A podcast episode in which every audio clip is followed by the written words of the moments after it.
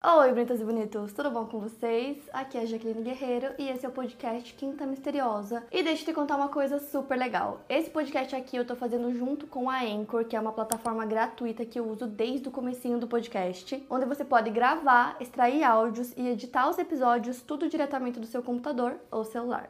É muito simples começar o seu podcast e na Anchor você consegue distribuir o seu podcast para todas as plataformas de áudio e também dá para colocar qualquer música do Spotify direto nos seus episódios. E é o único lugar onde você consegue publicar podcasts de vídeo no Spotify. Baixe o app Anchor ou acesse anchor.fm para começar. E agora bora começar o caso de hoje.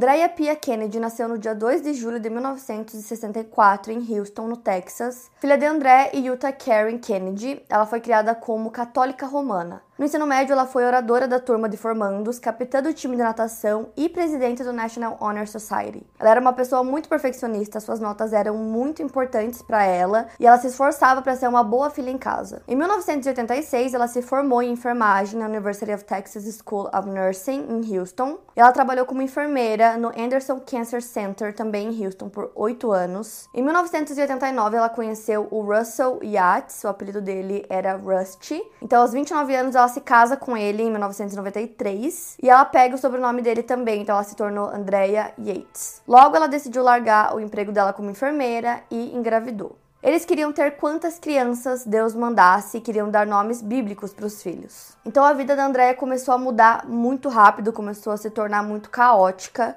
Eles saíram da casa onde eles moravam para morar em um trailer de acampamento. E a Andrea nunca criticava o marido, mas a melhor amiga dela, que se chama Debbie Holmes, descreveu o Rush como controlador, crítico e exigente. A Andrea basicamente deixava que o Rush tomasse todas as decisões da família. O casal não frequentava nenhuma igreja local, mas eles recebiam três vezes por semana um grupo de estudo bíblico. E eles se apegaram a um pregador fundamentalista itinerante chamado Michael Renorky, que tinha falas mais radicais, por exemplo, dizendo que os pais deveriam cometer suicídio ao invés de deixarem os filhos tropeçarem e irem para o inferno. O primeiro filho do casal nasceu em 26 de fevereiro de 1994, era um menino e seu nome foi Noah. E logo depois do nascimento dele, a Andrea começou a apresentar alguns sinais de doença mental. Certa vez ela teve uma alucinação envolvendo facadas. Em 15 de dezembro de 95 nasce o segundo filho do casal, John. Então, em 1996, eles decidem se mudar para a Flórida em um trailer por conta de uma proposta de emprego que Ruth recebeu. Ainda em 96, ela engravidou novamente, mas acabou perdendo o bebê. Em 97, eles voltam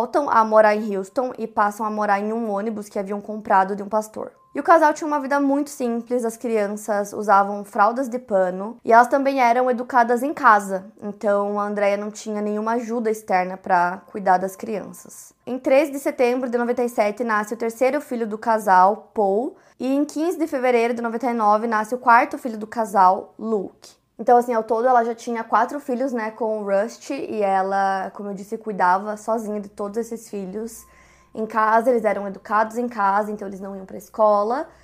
E tanto a Debbie, que é a melhor amiga dela, quanto a mãe dela diziam que ela perdeu completamente a identidade dela depois que ela se casou com o Rush, como eu contei para vocês, né, antes dela conhecer ele.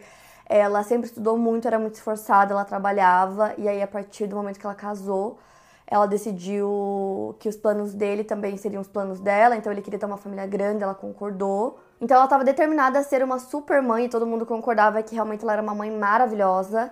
E o Rush não queria colocar as crianças na escola, como eu falei para vocês, as crianças eram educadas em casa.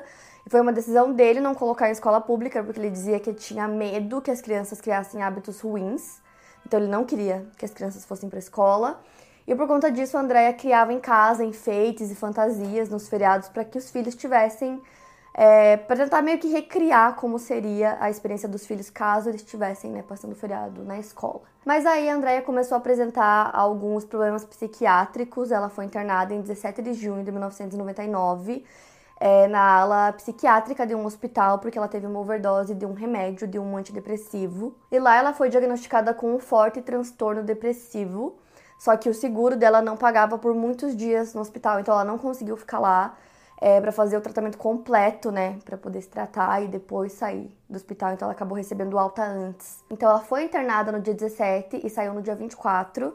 E aí eles receitaram antidepressivos para ela, mas ela não tomava. No mês seguinte, no dia 21 de julho, ela foi internada novamente após uma tentativa de tirar a própria vida usando uma faca. Então, dentro do hospital, ela recebe um tratamento e aí ela recebe alta e continua fazendo tratamento por mais dois meses. Os médicos prescreveram para ela aloperidol, que é um medicamento utilizado para enjoos, vômitos, controle de agitação, agressividade, estados maníacos, psicose e também para tratar o distúrbio de Gilles-Latourette. Depois disso, ela começou a se automutilar. André também começou a apresentar catatônia, ou seja, ela não conseguia se mover normalmente. Os médicos sugeriram que ela fizesse uma terapia eletroconvulsiva, mas a família dela negou. André recebeu um coquetel de drogas que incluía um antipsicótico e ela acabou melhorando dos sintomas, mas acreditava ter recebido um soro da verdade que fez ela perder o controle de si mesma. O médico avisou que ter outro filho poderia desencadear outro episódio psicótico nela, mas mesmo assim eles tiveram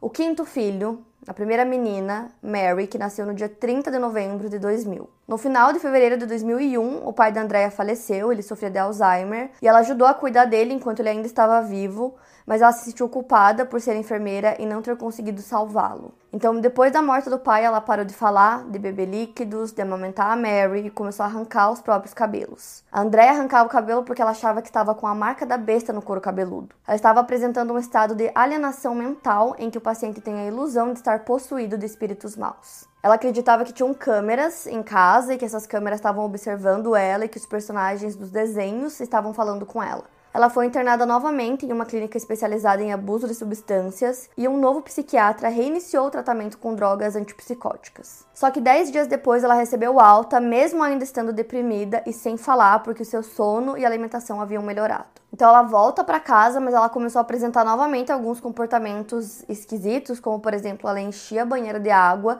para caso ela precisasse às 4 horas da manhã. Ela foi novamente internada e depois que ela recebeu alta, o médico resolveu começar a retirar a droga antipsicótica, diminuindo a dose aos poucos. Algumas semanas depois, ela ficou muito mal e o Rush sugeriu que ela voltasse a usar a medicação, mas o médico recusou. O Rush então falou sobre a terapia eletroconvulsiva como opção, mas o médico disse que só era utilizada em casos mais graves. O médico disse para André ter mais pensamentos positivos. Então, assim, ela foi diagnosticada de várias formas, com psicose pós-natal, depressão, esquizofrenia, transtorno esquizoafetivo, transtorno bipolar e combinações dessas condições, sendo a psicose pós-natal geralmente aceita como a mais definitiva. Na primavera de 2001, ela foi internada mais duas vezes e foram prescritos fortes medicamentos antipsicóticos para ela, incluindo novamente o Radol. No dia 4 de junho do mesmo ano, o psiquiatra Mohamed Said descontinua a prescrição do Radol para Andrea. A Dora, que é a mãe do Rush, decidiu visitar ele. Eles estavam morando em Clear Lake.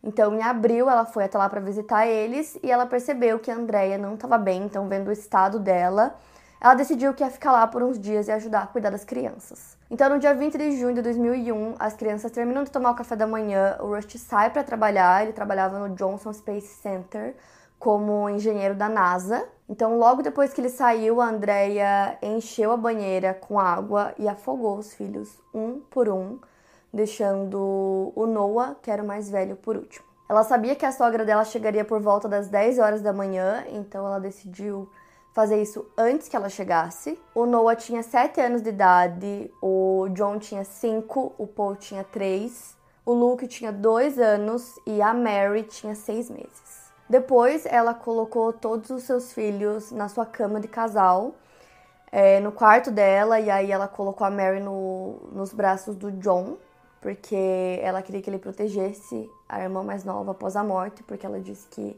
ele estava sendo particularmente um irmão mais velho muito bom.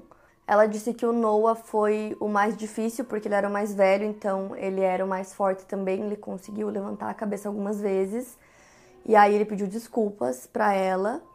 E logo depois de fazer tudo isso, ela ligou para emergência às 9h48. Ela não quis especificar o que tinha acontecido, mas pediu que eles fossem até a casa dela. Às 9h56, ela também liga pro Rust e pede para ele ir para casa. Então a polícia chega e a polícia acreditava que era um, uma chamada sobre um assalto, é, uma invasão né, na casa, alguma coisa nesse sentido. Mas assim que o policial entrou na casa e perguntou o que tinha acontecido, imediatamente a Andréia respondeu: Eu matei os meus filhos. E ela estava sentada no sofá, ela estava imóvel, sem expressar, tipo, nada, sem falar mais nada. Ela falou só isso e ficou ali esperando.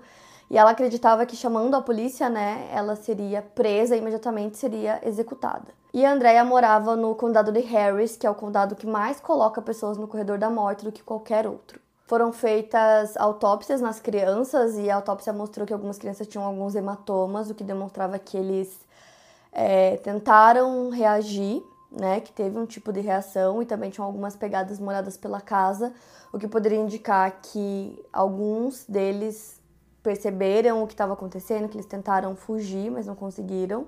Então a Andrea foi presa e o funeral das crianças aconteceu em 27 de junho de 2001. E o Rush defendeu a Andrea, ele disse que ela era uma mãe super boa, então nesse primeiro momento ele defendeu muito ela. Ele dava muitas entrevistas o tempo todo, e por conta disso as pessoas começaram a colocar a culpa nele, dizendo que ele não era um bom marido, que ele não cuidava da esposa e que era muito estranho também porque nas entrevistas ele sempre estava sorrindo. Então as pessoas achavam que ele era cúmplice de tudo que tinha acontecido.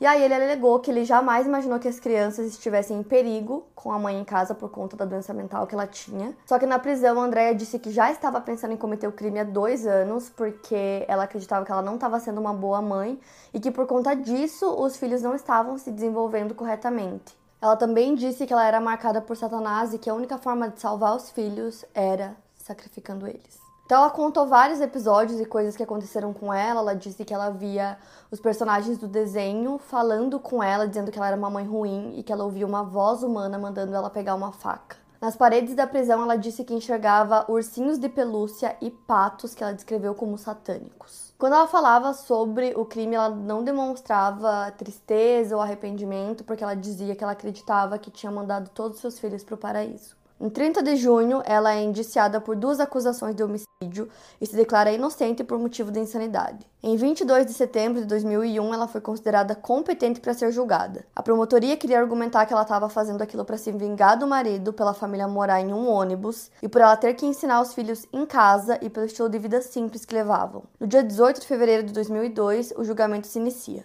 Psiquiatras testemunharam em ambos os lados. Em março do mesmo ano, o psiquiatra perito da acusação, Park Dietz, testemunha que a ideia do afogamento de seus cinco filhos partiu de um episódio da série Law and Order, só que mais tarde os produtores do programa disseram que nenhum episódio desse tipo tinha ido ao ar. Então esse doutor disse posteriormente que ele admitia que a lembrança sobre existir um episódio parecido com o caso da Andrea estava equivocada. Depois de fazer uma pesquisa com a ajuda de escritores e pesquisadores da série, para a qual ele trabalhou como consultor, ele admitiu ter se confundido. Em 12 de março, um júri do condado de Harris considera Andrea como culpada de duas acusações de assassinato pelas mortes de Noah, John e Mary. Ela não foi julgada nas mortes de Paul e Luke. Alguns dias depois, em 18 de março, ela é sentenciada à prisão perpétua e seria elegível para liberdade condicional depois de 40 anos. O júri era composto por oito mulheres e quatro homens que deliberaram por cerca de 35 minutos. A pena máxima seria a pena de morte. O Wendell Odom, que era um dos advogados de defesa, disse logo após a sentença que um recurso seria apresentado. Os advogados de defesa queriam anular o julgamento devido ao testemunho do Dr. Park, porque ele falou sobre esse episódio de Law and Order que na verdade nunca existiu.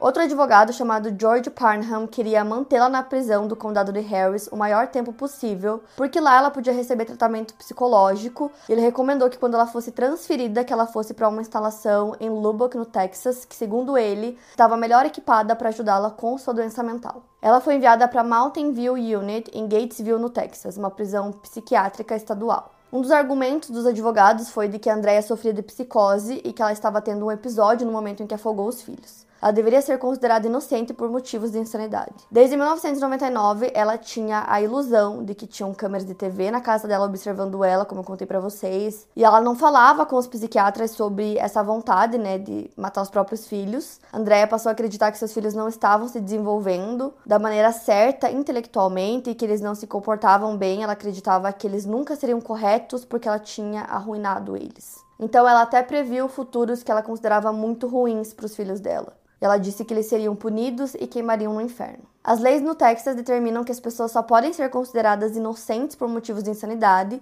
caso for determinado que elas não sabiam diferenciar o certo do errado no momento em que cometeram o crime. Só que aí alguns membros da família começaram a acusar o Rush, dizendo que ele não fazia o suficiente para ajudar a esposa dele, que tinha né, uma doença mental, e a mãe da Andrea até disse que depois que ela deu à luz ao quarto filho, o Rush contou para ela que ele nunca tinha trocado uma fralda, ou seja, ela cuidava de todos os filhos sozinha. Já ele disse que queria processar os responsáveis, que segundo ele eram os médicos que retiraram é, o medicamento da Andrea, né, que ela estava tomando, após o nascimento dos dois últimos filhos. Segundo ele, a Andrea nunca recebeu um diagnóstico correto, ela nunca foi tratada e a família dele não foi protegida. Ele ainda acusou o sistema judicial de vitimizar sua esposa depois que a comunidade médica a maltratou por não reconhecer o quão doente ela estava e por não lhe oferecer o tratamento correto. Em 2002, The Yachts Children Memorial Found foi criado para honrar as crianças e também para melhorar a conscientização em relação à depressão pós-parto e psicose. Em outubro de 2003, a Andrea passa a ficar sob vigilância anti-suicídio, depois de começar a se recusar a comer. No mesmo ano, o estado do Texas aprovou o projeto Andrea Yachts, que exige que todos os prestadores de cuidados pré-natais forneçam às mães informações sobre os recursos disponíveis para auxiliá-las com depressão pós-parto. Em 30 de abril de 2004, o George Parham, advogado da Andrea, apresenta um recurso para sua condenação. Em julho, ela foi hospitalizada depois de ainda se recusar a comer. Em 30 de julho, o Rush pediu o divórcio, ele se casou novamente e posteriormente teve um filho. Em 6 de janeiro de 2005, a condenação da Andrea é revertida pelo primeiro Tribunal de Apelações do Texas, sob o motivo de que o testemunho do Park Dietz, psiquiatra, foi errôneo e pode ter influenciado o júri no momento da condenação. Em 17 de março do mesmo ano, o divórcio entre Rusty e Andrea finaliza, então ela recebe a quantia de 7 mil reais em dinheiro, além do direito de ser enterrada próxima dos filhos e uma cadeira de amamentação. Ela também vai receber parte dos benefícios da aposentadoria do Rush, que ainda trabalhava para a NASA. Em 9 de janeiro de 2006, a Andrea se declara inocente no tribunal, novamente por motivo de insanidade. Em 1 de fevereiro de 2006, a Belinda Hill, juiz estadual, aprovou a fiança de 200 mil dólares para Andrea, com a condição de que ela se comprometesse a fazer acompanhamento de maneira voluntária no Rusk State Hospital. No dia seguinte, ela é liberada da prisão do condado de Harris e é internada no Rusk State Hospital para se submeter a tratamento psiquiátrico. Em 26 de junho de 2006, um novo julgamento se inicia. Em suas declarações de abertura, o advogado de defesa George Parham postulou aos jurados que se ela não tivesse sido retirada de Haldon, né, do medicamento, seus filhos ainda estariam vivos. Especialistas médicos de ambos os lados concordaram que André estava mentalmente doente, mas especialistas da acusação disseram que ela sabia a diferença entre certo e errado. O psiquiatra forense Dr. Michael Wellner testemunhou para a acusação que André realizou um assassinato eficiente e bem planejado. Ela sabia que estava errada, algo evidenciado pelo fato que ela manteve seu plano em sigilo e não compartilhou os detalhes de suas psicoses até depois de cometer o crime. Os promotores teorizaram que André afogou seus filhos para escapar do estresse esmagador de criá-los e educá-los em casa. Já o psiquiatra forense Dr. Philip Resnick testemunhou que André acreditava profundamente que matar os seus filhos era a coisa certa a se fazer. De acordo com o especialista, André acreditava que Satanás havia tomado seu corpo e alma e estava de olho nas almas dos seus filhos em seguida.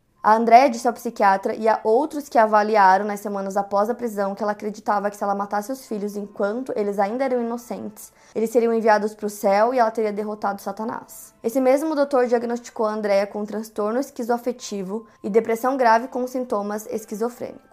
Em 26 de julho, ela é considerada inocente por motivo de insanidade, mas ela precisa ficar em um hospital para cuidar da sua saúde mental. O júri considerou que ela estava louca no momento do crime, dizendo que ela precisava de ajuda, que mesmo que ela estivesse sendo tratada, ela provavelmente precisaria de tratamento para o resto da vida. O Rust chorou ao ouvir o veredito de que ela foi absolvida. Em janeiro de 2007, ela é transferida para o Kerrville State Hospital, também no Texas, e ela faz uma petição para participar do culto semanal fora do hospital em maio de 2012, mas essa petição é negada. Já em fevereiro de 2014, tanto ela quanto os seus médicos, né, desse novo hospital, do Kerrville State Hospital, solicitaram que ela fosse autorizada a participar de passeios supervisionados em grupo, juntamente com outros pacientes, e posteriormente o pedido é retido devido à atenção na mídia e votação pública.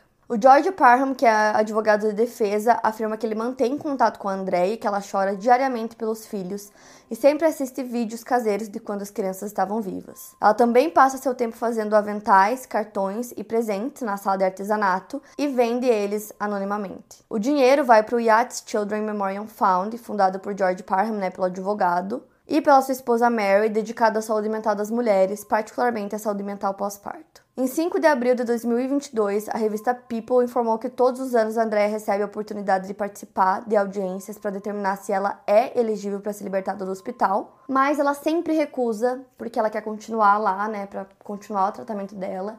Então esse é um caso assim que muito se discute sobre a saúde mental, sobre depressão pós-parto. E muito se discute sobre a Andrea ser culpada ou inocente, então é um caso que divide muito opiniões. Muitas pessoas ficam do lado dela, né, dizendo que ela tinha, é, tem na verdade, né, uma doença mental que não foi tratada é, da forma correta, que ela não tomava os medicamentos que ela precisava. Falou muito sobre o fato dela ter vários filhos e ela ter que educar os filhos sozinha em casa enquanto o marido trabalha e né, pelos relatos de familiares, ela fazia realmente tudo. Então, além disso, ele tinha uma vida muito simples. Então, não devia ser uma vida fácil, né, cuidando de todas as crianças, educando eles. É, então, muitas pessoas ficam do lado dela dizendo que, na verdade, ela é inocente sim e que realmente ela não estava num estado mental bom quando tudo aconteceu e que ela tava num surto e que realmente ela acreditava em todas essas coisas que ela disse, né? Que ela tava libertando os filhos dela. Enquanto outras pessoas é, acreditam que ela é culpada sim, que ela sabia o que ela tava fazendo. Mas enfim, né? É um caso que divide muito opiniões entre culpada e inocente. É, quero muito saber o que vocês acharam desse caso, então me conta aqui nos comentários o que vocês acham. Eu acho que ela sofreu muito e que devia ser muito difícil e que realmente ela precisava de tratamento. É, logo no início, né, logo que nasceu o primeiro filho, já ela já precisava de tratamento, porque foi quando ela começou, né, a apresentar já sinais de doença mental. Então, imagina, ao todo ela teve cinco filhos e já no primeiro ela apresentou esses sinais, nunca foi tratado corretamente. Então, e é isso, para mais casos, siga o podcast Quinta Misteriosa e aproveite para avaliar em cinco estrelas se você gostou. Obrigada por ouvir e até o próximo caso.